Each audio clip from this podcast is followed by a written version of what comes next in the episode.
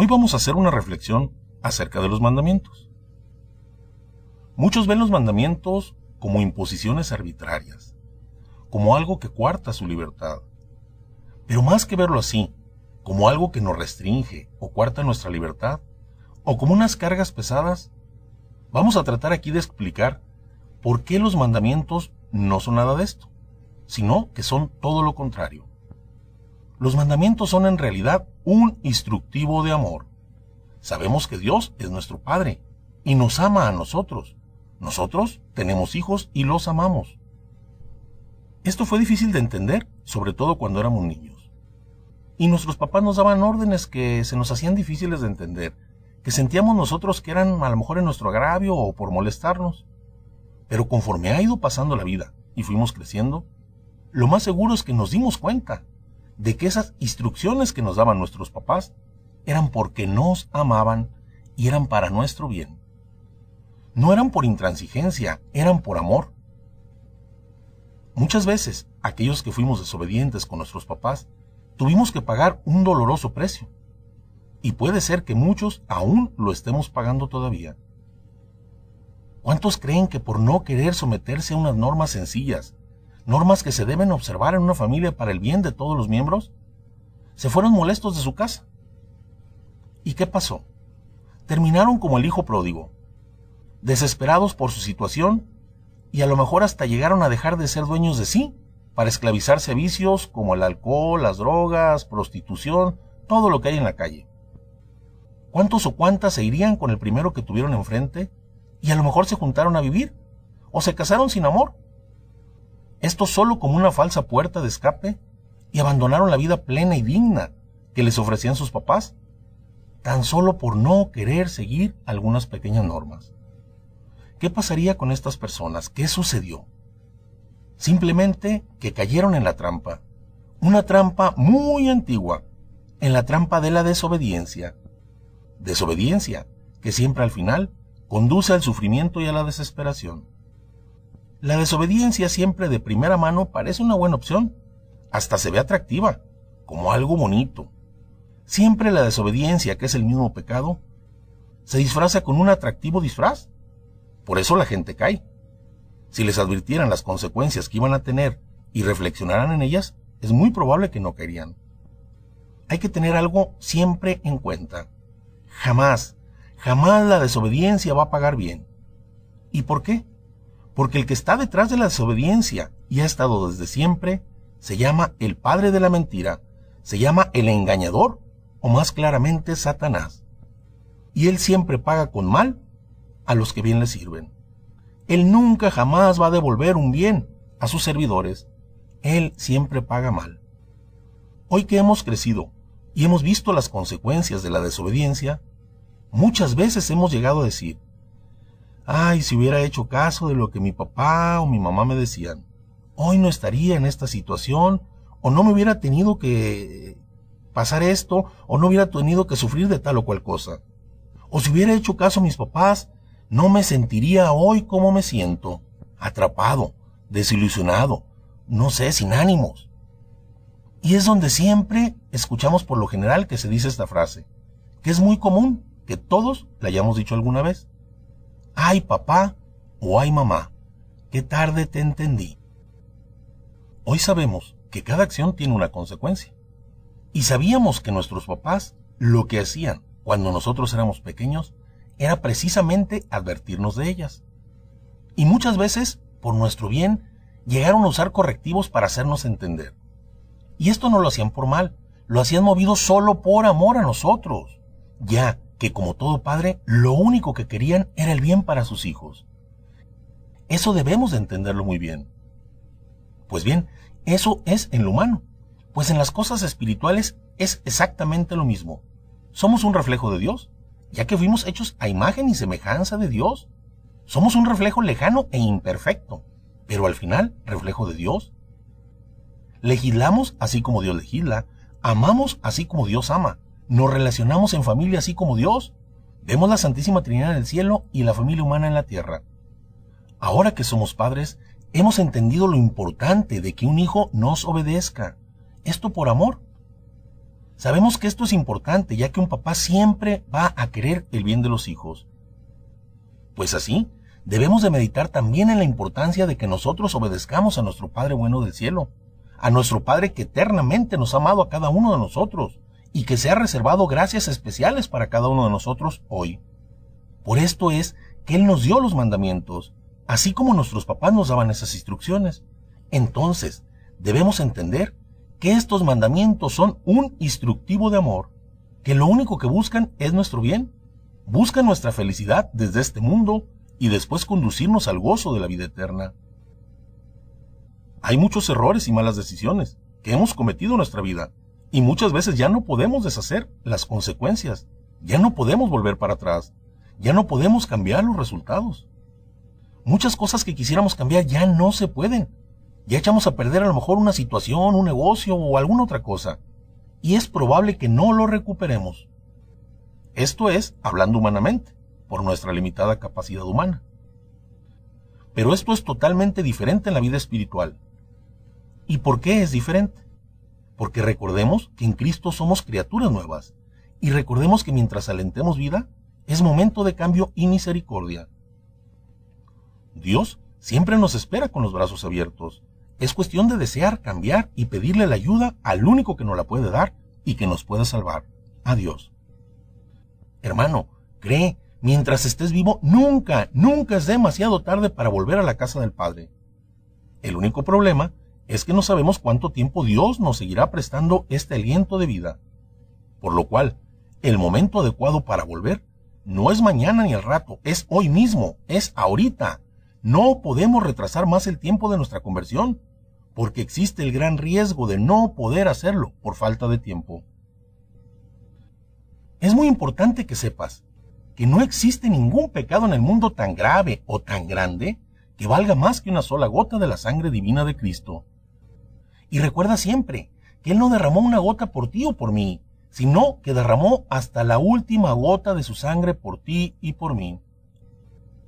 El demonio es muy audaz ya que después de tentarnos y decirnos que no hay problema, que el pecado o la desobediencia no son tan malas, que todo el mundo lo hace, y después de que propicia nuestra caída en pecado, después de que ve que nos sentimos mal, nos quiere hacer sentir peor, haciéndonos creer que ya no es posible el perdón, que esto que hicimos es un pecado tan grande que no puede tener perdón.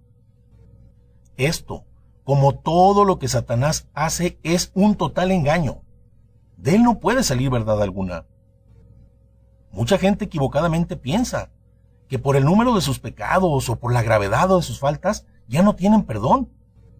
Es que no han entendido que por más grande que sea este pecado es nada comparado con la misericordia que es derramada a través de la sangre de Jesús.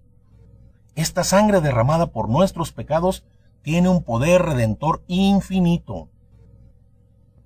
Que nadie se crea que es tan grande que su pecado o falta sea más grande que el amor de su papá Dios, que le espera como al hijo pródigo a que retorne a la casa del Padre. Lamentablemente, mucha gente cree que Dios más que un papá es como un inspector, que está ahí con una lupa y que solo está esperando a que nos equivoquemos en algo, en lo más pequeñito para descargar sobre nosotros el castigo. Esto es una total mentira mentira que nosotros mismos nos hemos formado. Nuestros propios papás lo han hecho, o nosotros como papás, muchas veces eso les hemos inculcado a nuestros hijos. Si llegas a hacer esto, Dios te va a castigar. Si haces aquello, Dios te va a castigar. Si no hago esto, que Dios me castigue. Nos hemos formado un concepto erróneo de un Dios castigador y no del Padre bueno que realmente tenemos. Padre enamorado de sus hijos, paciente y comprensivo con todos que nos ama con la misma ternura de una madre, y como un padre por amor, es que nos guía y nos corrige. Es el propio Padre quien nos lo dice. ¿Podrá una madre olvidarse de sus hijos? Pues aunque una madre se olvidara de sus hijos, yo no me olvidaría de ti. Y nos llega a decir, yo no quiero la muerte del pecador, sino que quiero que se convierta y viva. Es el querer de Dios que viva así que yo viva, y en Eclesiastes vemos que dice que a veces Dios cierra los ojos a nuestras faltas para que nos convirtamos. Y nos llega a decir, si tus pecados fueran tan rojos como la grana y arrepentido vienes a mí, yo tengo el poder de dejarte más blanco que la nieve. Y observamos que solo un amor tan sublime como el del Padre, amor por nosotros, ha llegado a la máxima expresión del amor, amándonos hasta el extremo, ya que al llegar la plenitud de los tiempos, envió a su propio Hijo a morir por nosotros, para que aquellos que creamos en Él no muramos, sino que tengamos vida eterna. Este no puede ser el Dios castigador que nos han hecho creer, que nos hemos inventado y les hemos hecho creer a nuestros hijos.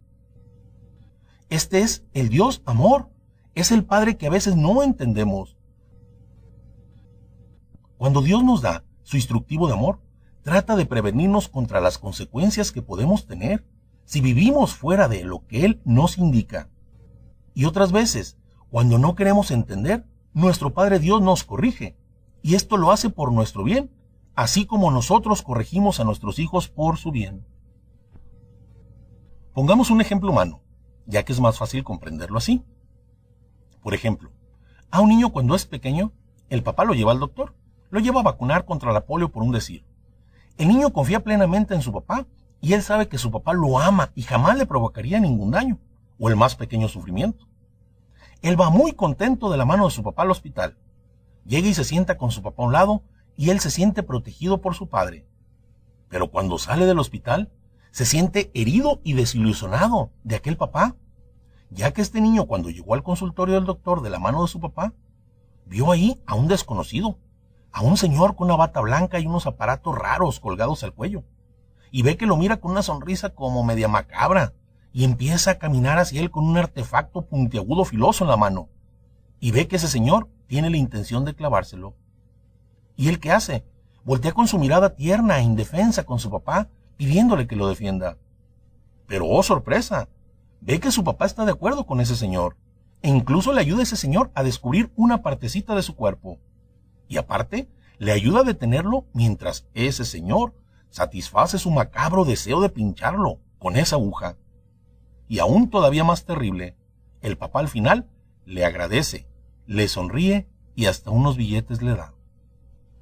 Este niño no comprende que el papá lo que hizo, lo hizo por su propio bien, porque ama mucho a su hijo.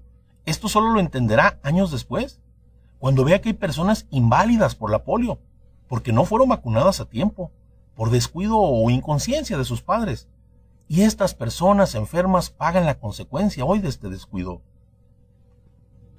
Muchas veces, la medicina para nuestra conversión y salvación puede ser dolorosa, pero debemos de creerle a Dios y a su palabra cuando nos dice, todo ocurre para el bien de los que aman al Señor. No dice algo, dice todo. Hablemos de estrecheces económicas, de enfermedades, de pérdidas de seres queridos. Acordémonos de aquel dicho que es muy real, lo que no te mata, te fortalece. Y la escritura nos dice en la carta a los romanos, nos gloriamos hasta de los sufrimientos, pues sabemos que el sufrimiento engendra la paciencia, la paciencia engendra la virtud sólida, la virtud sólida engendra la esperanza, y la esperanza no defrauda, porque Dios ha infundido su amor en nuestros corazones. Nosotros tenemos un Padre amorosísimo, que es Dios, y que si muchas veces nos corrige es porque nos ama porque le interesamos. Aunque la corrección a veces sea dolorosa, el bien que se obtiene de esta es más grande, y este bien es la vida eterna. La escritura nos dice, Hijo mío, no desprecies la corrección del Señor, ni te desanimes al ser reprendido por Él, pues a quien ama, el Señor lo corrige. A todos los hijos que acoge como a hijos los trata, ¿y qué hijo hay a quien su padre no corrige? Mas si quedan sin corrección, señal de que son bastardos y no hijos. Y en Proverbios nos dice, porque Yahvé reprende al que ama, como un padre al hijo querido. Entonces, hermano, alégrate cuando te equivoques y el Señor te corrija. Esto es una señal de que aún tu nombre está escrito en el libro de la vida. Porque si ya tuvieras el sello de reprobación eterna, no tendría ningún caso la corrección. Aquí hay otra cosa que es muy importante y necesario que sepamos. Esto es distinguir entre una corrección, una tribulación que Dios nos permite para crecer en virtud o purificarnos, y entre las consecuencias de nuestras acciones. Ya que no todo lo que pasa en nuestras vidas es corrección de Dios, sino que muchas veces son consecuencia directa de nuestras acciones. Por ejemplo, si yo me subo corriendo a la azotea de mi casa y me tiro de cabeza, ¿qué es lo que pasa? Pues me descalabro, cuando menos. Y no puedo decir en ese momento, mira, mira, Dios me corrigió, estoy descalabrado, porque Dios me corrigió. No, ese descalabro fue la consecuencia directa de una acción. Si hoy tenemos una sociedad como en la que estamos viviendo actualmente, llena de crímenes, secuestros, robos, todo tipo de perversidad y violencia, en la mayor oscuridad, como nunca se ha vivido, es porque nosotros mismos nos hemos alejado de la luz de Dios. Si vivimos en la más terrible maldad es porque por elección nos hemos alejado del único y sumo bien. Hemos sacado nosotros a Dios de nuestras vidas. Pero lamentablemente, después de nuestras acciones, de nuestra desobediencia a ese instructivo de amor, le seguimos echando la culpa a Dios, al igual que Adán. Vemos que después de desobedecer a Dios y para tratar de cubrir su falta, Adán lo intenta culpar, diciéndole, la mujer que tú me diste, como si fuera culpa de Dios. El pecado de Adán, como si Dios fuera el culpable por haberle dado esa compañera. Dios se la dio por amor y a ambos les advirtió lo que no debían hacer. Hoy nosotros culpamos a Dios de la maldad del mundo, del hambre, del sufrimiento. Y esa es consecuencia de la maldad de los hombres. No viene de Dios. Pongamos otro ejemplo humano. Si alguien le dice a su hijo, oye hijito, ya no te sigas cruzando la calle tapándote los ojos porque te pueden atropellar. Y vas a sufrir mucho. Y este niño no obedece. Y sigue haciendo lo mismo. Tapándose los ojos cruza la calle. Hasta que es atropellado. ¿Quién será el culpable de esto aquí? ¿Aquel padre que por amor instruyó a su hijo en lo que no debía hacer? ¿O el hijo que desobedeció? ¿Qué será esto? ¿Resultado de la corrección de un padre que ama a su hijo o la consecuencia directa de la acción del hijo? Toda la maldad que vemos en el mundo, ¿qué será? ¿Una corrección de Dios? Claro que no. Es la consecuencia de nuestras acciones. Nosotros con nuestras acciones pasadas hemos atado a Dios de mano para ayudarnos. Dios es omnipotente y todo lo puede, pero Él es infinitamente respetuoso y no violenta nuestra libertad ni nuestra voluntad. Él es el único que puede salvarnos de esta mala situación en que vivimos. Solo Él puede defendernos de nuestro peor enemigo que nos quiere robar la plenitud de vida aquí y después nos quiere robar la vida eterna. Por eso es necesario retomar el único camino seguro, el camino que el Padre nos trazó a través de ese instructivo de amor, sus mandamientos. Debemos rendirnos al amor de nuestro Padre Dios. Así como el grano de trigo debemos morir para poder vivir. Debemos morir a nosotros mismos para que Dios viva en nosotros, hasta llegar a decir como San Pablo, ya no soy yo quien vivo, sino que es Cristo quien vive en mí.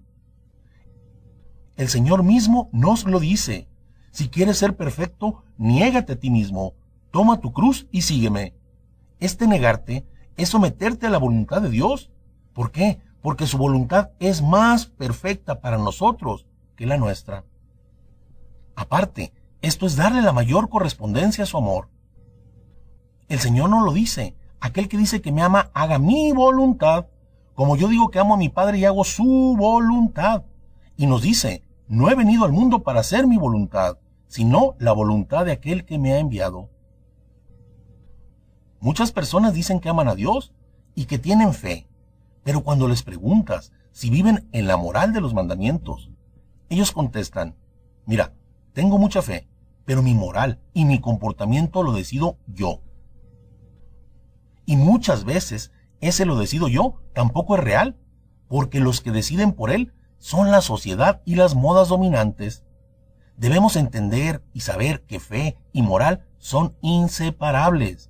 No se puede tener la una sin la otra debemos saber otra cosa. Los mandamientos están destinados a cuidar el bien del hombre.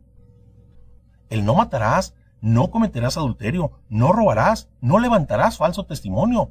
Protege la vida humana, protege la comunión de las personas en el matrimonio, protege la propiedad privada, protege la veracidad y la buena fama. No estamos dispuestos a someternos a los mandamientos de Dios porque nos sentimos reprimidos. Pero observemos que los mandamientos no son solo para mí, sino para cada persona que me rodea. Y si quiero una vida segura y plena, quiero que los demás los cumplan, ya que los mandamientos, aparte de ir enfocados a mi salvación, van enfocados a mi protección. Aquello de no robarás me protege de que no me roben, aquello de que no matarás de que no me maten, aquello de no adulterarás de que no me engañen, igual no mentirás, no levantarás falsos, honrarás a tu padre, no desearás la mujer de tu prójimo. Yo quiero y necesito que estos mandamientos los observen todos hacia mí. Pero cuando yo debo observarlos digo, ah, no, yo así no juego, no, no, no, no, no. Lo que pasa es que me quieren reprimir. Sobre todo, decimos esto de nuestra Santa Madre Iglesia y no entendemos que así como un padre de familia, cuando sale hace encomiendas a la mamá para que se lleve un cuidado y orden en la casa, así nuestro Señor se lo encomendó a nuestra Madre la Iglesia. Ese orden, ella no lo impone, ella no inventa nada que esté fuera de la voluntad de Dios, sino al contrario, con amor nos recuerda, nos enseña y nos corrige sobre los asuntos que Dios le encomendó, ya que la iglesia es su fiel esposa, celosa de la obediencia a su marido Jesucristo. Esto lo vemos en la escritura. Dice, celoso estoy de ustedes con celo de Dios, pues los tengo desposados con un solo esposo, para presentarlos, cual casta virgen a Cristo. Y acordémonos que antes de ascender al cielo, el Señor le encarga a aquel en el que fundó su iglesia el cuidado de sus hijos. Dice la escritura, después de comer Jesús dijo a Simón Pedro, Simón, hijo de Juan, ¿me amas más que estos? Él respondió, sí Señor, tú sabes que te quiero. Jesús le dijo, apacienta mis corderos. Le volvió a decir por segunda vez, Simón, hijo de Juan, ¿me amas? Él respondió, sí Señor, tú sabes que te quiero. Jesús le dijo, apacienta mis ovejas. Le preguntó por tercera vez, Simón, hijo de Juan, ¿me quieres? Pedro se entristeció de que por tercera vez le preguntara si lo quería y le dijo, Señor, tú lo sabes todo, tú sabes que te quiero.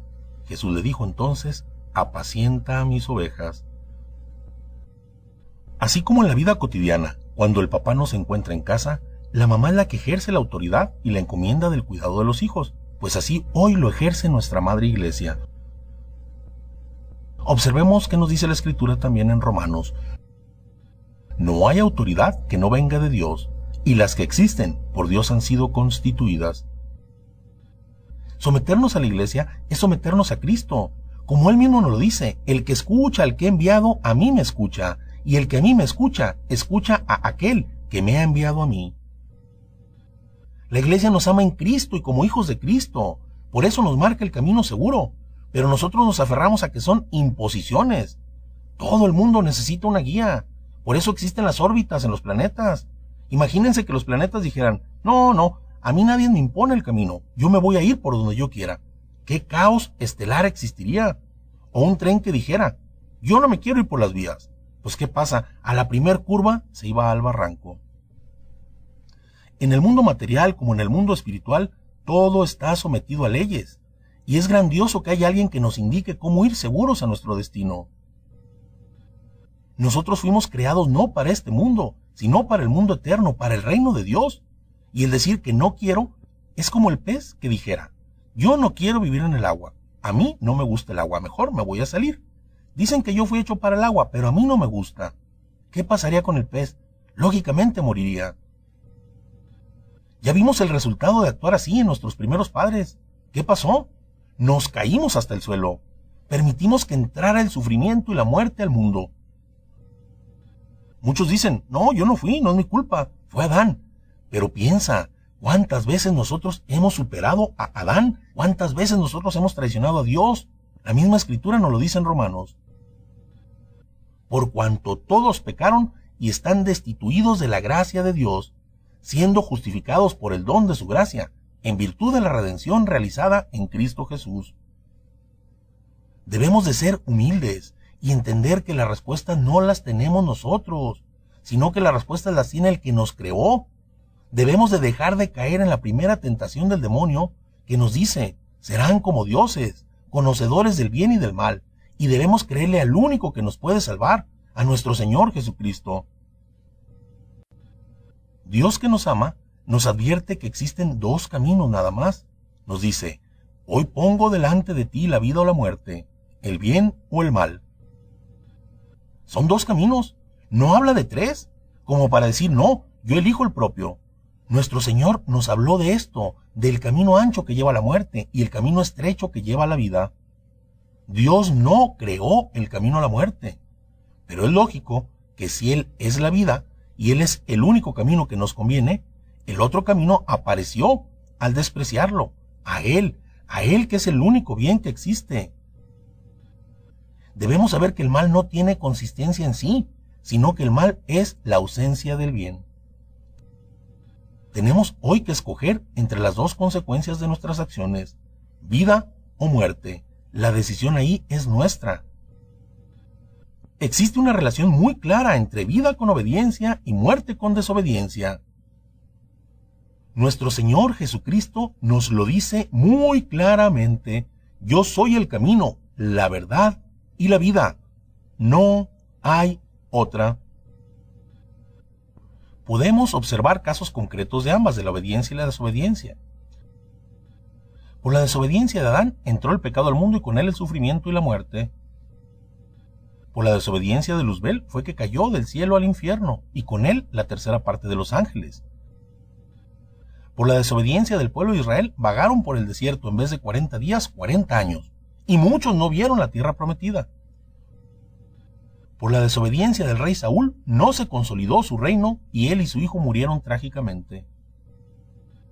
Ahora, por la obediencia de la Virgen María llegó la luz al mundo y las tinieblas fueron disipadas. Por la obediencia de Jesús fue vencida la muerte y el demonio. Se nos reconcilió con Dios. Fuimos constituidos herederos del reino de los cielos y fuimos adoptados como hijos de Dios. Fueron abiertas las puertas del paraíso y Cristo fue exaltado sobre toda criatura. Él se hizo obediente hasta la muerte y la muerte de cruz. Por eso el Padre lo exaltó sobre toda criatura, para que el nombre de Jesús toda rodilla se doble en el cielo, en la tierra y en los abismos, para gloria del Padre y su Santo Espíritu.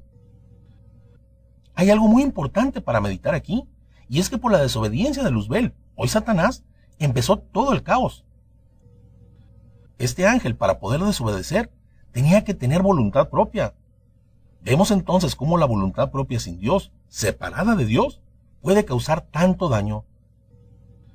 Vemos cómo es importante someter nuestra voluntad y libertad. Esto por amor a aquel que es el único que nos puede dar la plenitud de vida. Y también aquí hay otra cosa interesante para pensar. Dice la escritura que Luzbel no cayó solo sino que arrastró con él a la perdición a la tercera parte de los ángeles. Pues es igual, en nosotros, si nos perdemos no nos perderemos solos, sino que arrastraremos a los más cercanos a nosotros, y estos por lo general son a los que más amamos, nuestros hijos, nuestro esposo, nuestra esposa, nuestra familia, nuestros amigos. Pero también si obramos según los designios de Dios y nos vamos al cielo, tampoco nos iremos solos, sino que por el testimonio habrá muchos que vayan con nosotros. Principalmente serán nuestros seres queridos. El asceta, o sea, el que lucha por conquistarse él mismo, haciéndose violencia para alcanzar la santidad, se dice que al demonio le tiene miedo, porque este es como un gran cometa que lleva una gran cauda, o sea, una gran cantidad de almas que éste arrastrará hacia el cielo. También podemos observar que hay mucho caos y mal en el mundo, y esto es porque la desobediencia de unos ha arrastrado a otros al sufrimiento y al caos. Lo peor es que si se continúa así, van a ser miles de almas arrastradas al infierno por toda la eternidad. Hay otro motivo muy importante por el que es necesario obedecer los mandamientos, y este es para conservar en nosotros esa gracia divina, esa gracia santificante que recibimos en nuestro bautismo, que nos llevó de un estado de pecado a un estado de gracia, de un estado de muerte a un estado de vida. Es la gracia sobrenatural que permite al hombre alcanzar su fin sobrenatural, llegar a la santidad. Por esta gracia participamos de la misma naturaleza divina, nos hacemos hijos adoptivos de Dios y hermanos de Jesucristo, y nos eleva a altos niveles que nuestra naturaleza nunca jamás pudimos imaginar. Dios nos invitó a participar de la vida intratrinitaria. Se compartió con nosotros a través de la gracia comprada para nosotros, gracia comprada a precio de sangre y sangre divina, y no una cierta cantidad, sino hasta la última gota de sangre de su eternamente amado Hijo, nuestro Señor Jesucristo. Esta divina gracia que no hemos alcanzado a comprender, porque si así fuera, cuidaríamos más de no perder esta gracia que perder nuestra propia vida física. Esta gracia, por ser de Dios, no puede de ningún modo habitar en un alma manchada por el pecado. Y el pecado es la desobediencia a ese instructivo de amor de Dios. Es decirle a Dios, no te serviré. Observemos qué nos dice la escritura. Dice, la sabiduría no entra en un alma que hace el mal, ni habita en un cuerpo sometido al pecado, porque el Santo Espíritu, el educador, huye de la falsedad, se aparta de los razonamientos insensatos y se siente rechazado cuando sobreviene la injusticia. Dios nos ha amado tanto que se nos regala el mismo, se nos comparte y quiere a través de esta gracia que nos unamos a Él y a su gloria eterna. Lamentablemente no hemos entendido la grandeza de esta gracia. Si supiéramos lo terrible que es para un alma vivir sin ella, entenderíamos las palabras del poeta que nos dice, Muerto no es el que descansa en la tumba fría, sino el que lleva el alma muerta y aún vive todavía. Un alma sin la gracia de Dios está muerta. La gracia es la que nos da la vida eterna. Y a veces estamos como Esaú, cambiando la bendición y esa gracia del Padre por un plato de lentejas. Hoy, ¿cuál sería este plato de lentejas? Pues la búsqueda del placer, del poder y el tener. Esto que nos hace despreciar a Dios y a su santa gracia, atrocidad tan grande y tan terrible. Nos volvemos, como dice el término humano, comúnmente, unos desgraciados. La gracia es la única que nos abre las puertas del cielo y solo con ella podremos caminar hacia la santidad. Santidad, otra palabra desvalorizada y ridiculizada en estos tiempos. Si tú preguntas a alguien, oye, ¿tú quieres ir al cielo cuando mueras? Te contestan que sí. Y si les preguntas, oye, ¿tú quieres llegar a la santidad en esta vida? Y se asustan. No, no, yo cómo no, a tanto no. Pues déjenme decirles algo, sin santidad no hay gloria. Todos y cada uno de nosotros hemos venido a este mundo para una misión. Y esa misión es ser santos, santos e inmaculados en la presencia de Dios. El propio Padre Eterno nos lo dice, sean santos, porque yo, su Dios, soy santo. Muchos se preguntan, ¿para qué nacimos? Todo el objetivo de nuestra vida es prepararnos para un momento, el momento más trascendente e importante que está sobre cualquier cosa, el momento de ser llamados a la presencia de Dios, donde según hayamos vivido se decidirá nuestro irrevocable destino eterno, o cielo eterno, o infierno eterno, gozo o sufrimiento eterno, bienaventuranza o desdicha eterna. Ten por seguro, hermano, que en el cielo todo lo que hay es perfección y pureza, y al cielo no podemos llegar pintitos ni manchados. Al cielo solo se entra en estado de perfección. Y para esto o nos perfeccionamos aquí, o también está el recurso dolorosísimo del purgatorio para purificarnos allá. Aquí hay algo muy importante. El que se purifica en el purgatorio es aquel que de palabra y obra se arrepintió de sus pecados y se convirtió al Señor. Nada más que no le alcanzó la vida para lavar sus vestiduras. Y ahí en el purgatorio va a tener un tiempo muy bueno para hacerlo. Dice un santo que cien años de terribles sufrimientos en esta vida no son tan dolorosos como unos breves instantes en el purgatorio. Al purgatorio no va a ir aquel que vivió como si no fuera hijo de Dios, desobedeciendo sus mandamientos y sin arrepentirse. Él tiene reservado un lugar que él mismo con sus acciones se compró y va a tener el sufrimiento que él mismo se construyó. Este lugar es el infierno, infierno eterno, separación absoluta y por toda la eternidad del sumo bien, de Dios por lo tanto, sumo mal eterno. Debemos saber que Dios no creó a nadie para el infierno o para el purgatorio, sino que a todos nos creó para compartir con Él la gloria eterna. Por eso, no nomás nos crea y nos suelta a ver si encontramos el camino. Él mismo nos lo da a través de ese instructivo de amor, a través de su gracia y a través de venir en la persona de Jesucristo a mostrarnos cómo solo Él es el camino. Cuando Dios nos exhorta tanto y tanto a seguir sus mandamientos, lo hace solo movido por amor. Pensemos, si yo peco y me condeno, ¿Dios será más chiquito? ¿O menos alegre? O si yo vivo como digno hijo de Dios y me salvo, ¿Dios será más grande o más alegre? Dios no cambia, Él es suma y eterna perfección. Entonces las consecuencias directas de mis acciones al que van a afectar es a mí, ya sea para bien o para mal, y esto para aquí mismo desde esta vida o para la eternidad. Recordemos que Jesús nos dice, yo he venido para que tengan vida y la tengan en abundancia. Vida en abundancia, tanto terrena como eterna. Analicemos, por ejemplo, ¿quién vive más feliz y pleno? ¿El que roba y anda nervioso a ver a qué hora lo agarran o el que es honrado y anda por donde quiera con paz?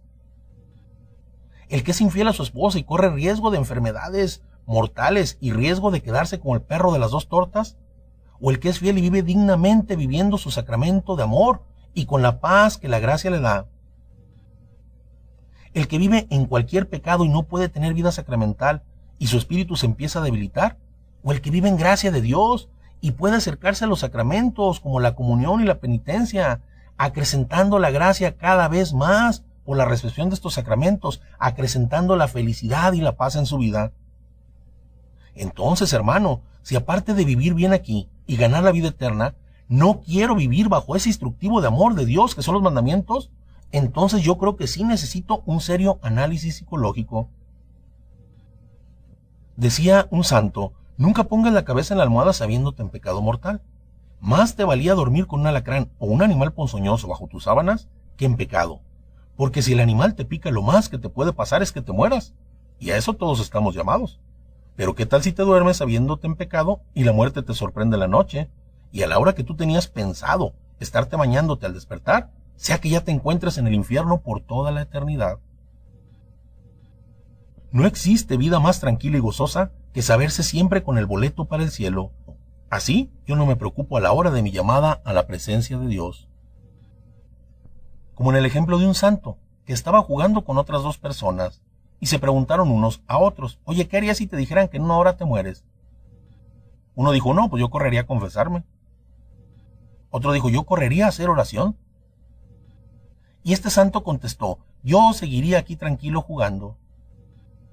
Miren qué hermoso. Él estaba con el boleto a la mano. Qué hermoso es sentirse con el boleto a la mano listos para partir. Y esto, este boleto es muy sencillo, es vivir bien, en amistad con Dios, en estado de gracia, cumpliendo sus mandamientos y sus consejos evangélicos. Aquí una pregunta obligada. Oye hermano, ¿y tú qué harías si te dijeran que te queda una hora de vida? ¿Seguirías tranquilo aquí escuchando este tema? ¿O harías algo más? No te la juegues, hermano. Con la eternidad no se juega. Con Dios no se juega. Su misericordia y su amor sí son infinitos pero también la justicia de Dios es infinita. Que Dios quiere usar más de su misericordia que de su justicia, no es para que nos aprovechemos de eso. Más bien es para que hoy, que son tiempos de gracia y misericordia, los aprovechemos para llegar a la más alta santidad. Hoy que vives, hermano, estás en tiempo de misericordia, pero cuando mueras entrarás en el tiempo de la justicia. No hagas caso al mundo que te habla de una falsa libertad lejos de Dios.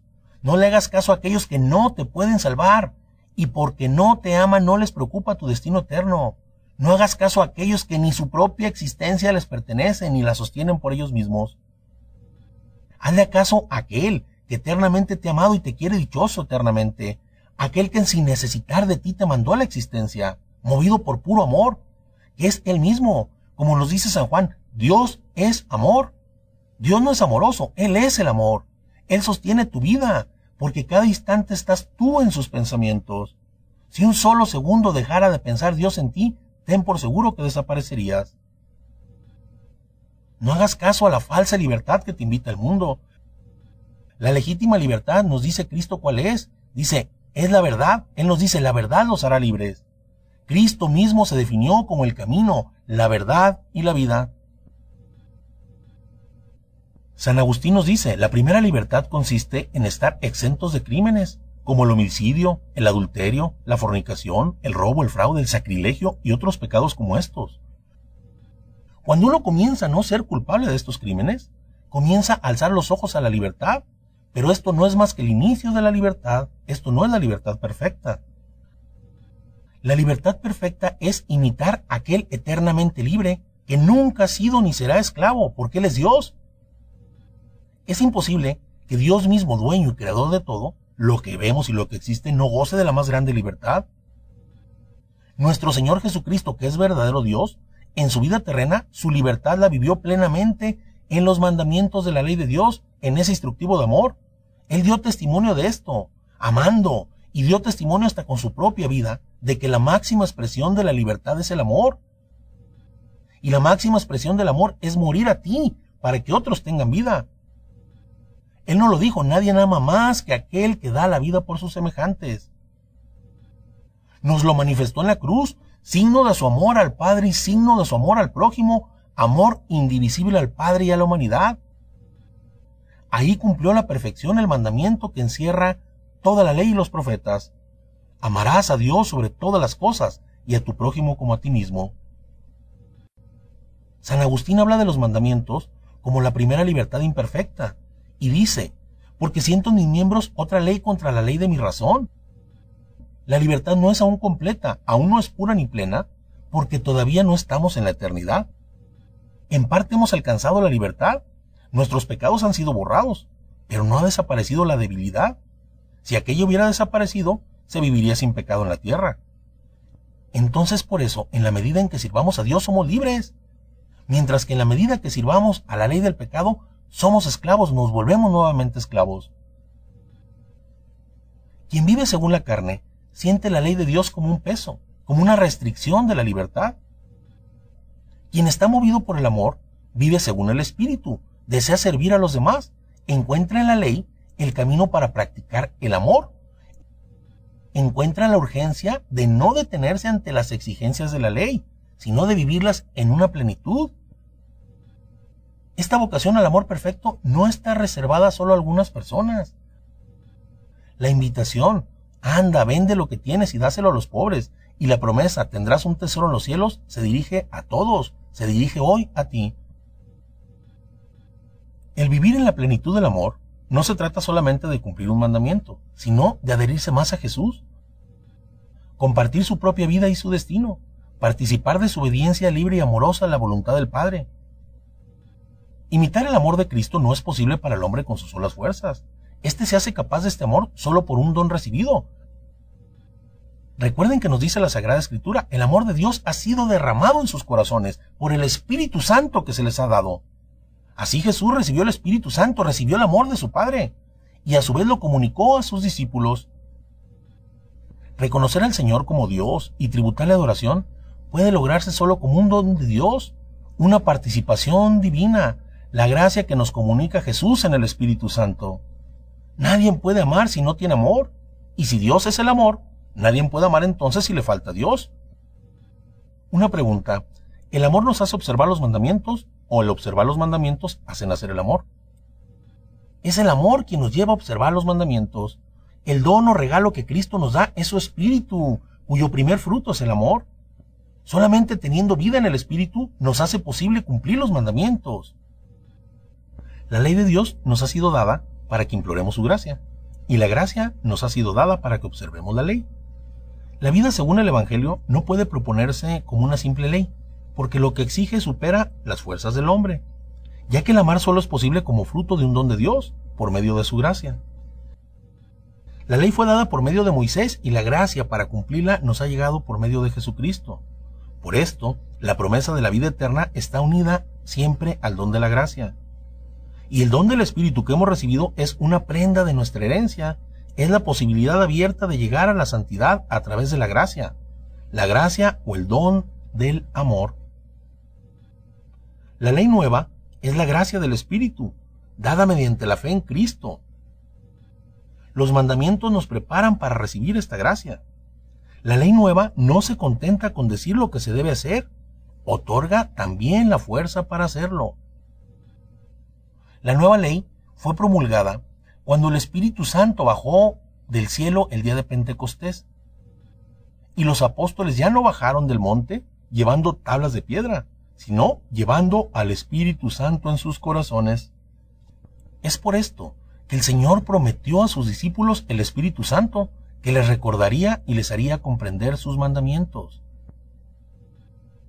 Entonces ahora podemos entender que la verdadera libertad se encuentra en vivir como hijos de Dios, la plena libertad de los hijos del Rey del universo, vivir conforme al Espíritu Santo que se nos ha dado como prenda o garantía de nuestra vida eterna. El hombre es libre cuando puede comprender que los mandamientos de Dios son un instructivo de amor y hace de ellos sus delicias. La libertad del hombre encuentra su plena realización en esta aceptación. Dios, que es bueno, conoce lo bueno para el hombre y por su amor se lo propone al hombre en este instructivo de amor. La ley de Dios no elimina la libertad del hombre, al contrario, garantiza la libertad del hombre. Dios no prescinde de la libertad. No puede existir moral sin libertad. El hombre puede convertirse al bien solo en la libertad. Cristo nos ganó la libertad, en la cual, ya libres del yugo del demonio, podemos con la ayuda de la gracia buscar y llegar a la santidad. Jesús muestra que los mandamientos no deben de ser entendidos como un límite mínimo que no hay que sobrepasar sino que son como un camino espiritual de perfección, cuyo impulso interior es el amor. No basta solo con la observancia rigurosa de los mandamientos. Recordemos al rico joven que le dice a nuestro Señor, hablando de los mandamientos, todos estos los he guardado, ¿qué más me falta? Se da cuenta de que todavía le falta algo. Jesús invita al joven a emprender el camino de la perfección o santidad, a configurarse con él mismo. Todos estamos llamados a la santidad, a la perfección. Pero tenemos que saber que hay grados de gloria y de gozo y de santidad en el cielo. No todos los bienaventurados participan por toda la eternidad del mismo grado de gozo. Este grado se tiene que ganar desde aquí, con la gracia de Dios, pero depende con qué disponibilidad coopere nuestra voluntad con esta gracia para alcanzar el grado de santidad y gloria eterna. Para esto tenemos la libertad que Cristo nos compró, para libremente decidir y construir nuestra gloria eterna. Para eso los mandamientos de la ley de Dios existen, para mostrarnos el camino a esta perfección. Los mandamientos son las bases, pero no son solo unas normas, sino que son el inicio de unas actitudes, de un estilo de vida, buscando la santidad. Hay un autorretrato de vivir con perfección los mandamientos, y ese es nuestro Señor Jesucristo, con su vida, que así como se dice pasó haciendo el bien a todos, nos invita a nosotros a hacer lo mismo. En la oración del Padre nuestro, decimos, hágase Señor tu voluntad en la tierra como en el cielo. Y solo podemos decir a quien tiene una voluntad más perfecta que la nuestra, que se haga su voluntad. Si su voluntad se realiza en el cielo, y en el cielo es gozo eterno, felicidad eterna, perfección eterna, pues también yo la quiero aquí en mi propia vida.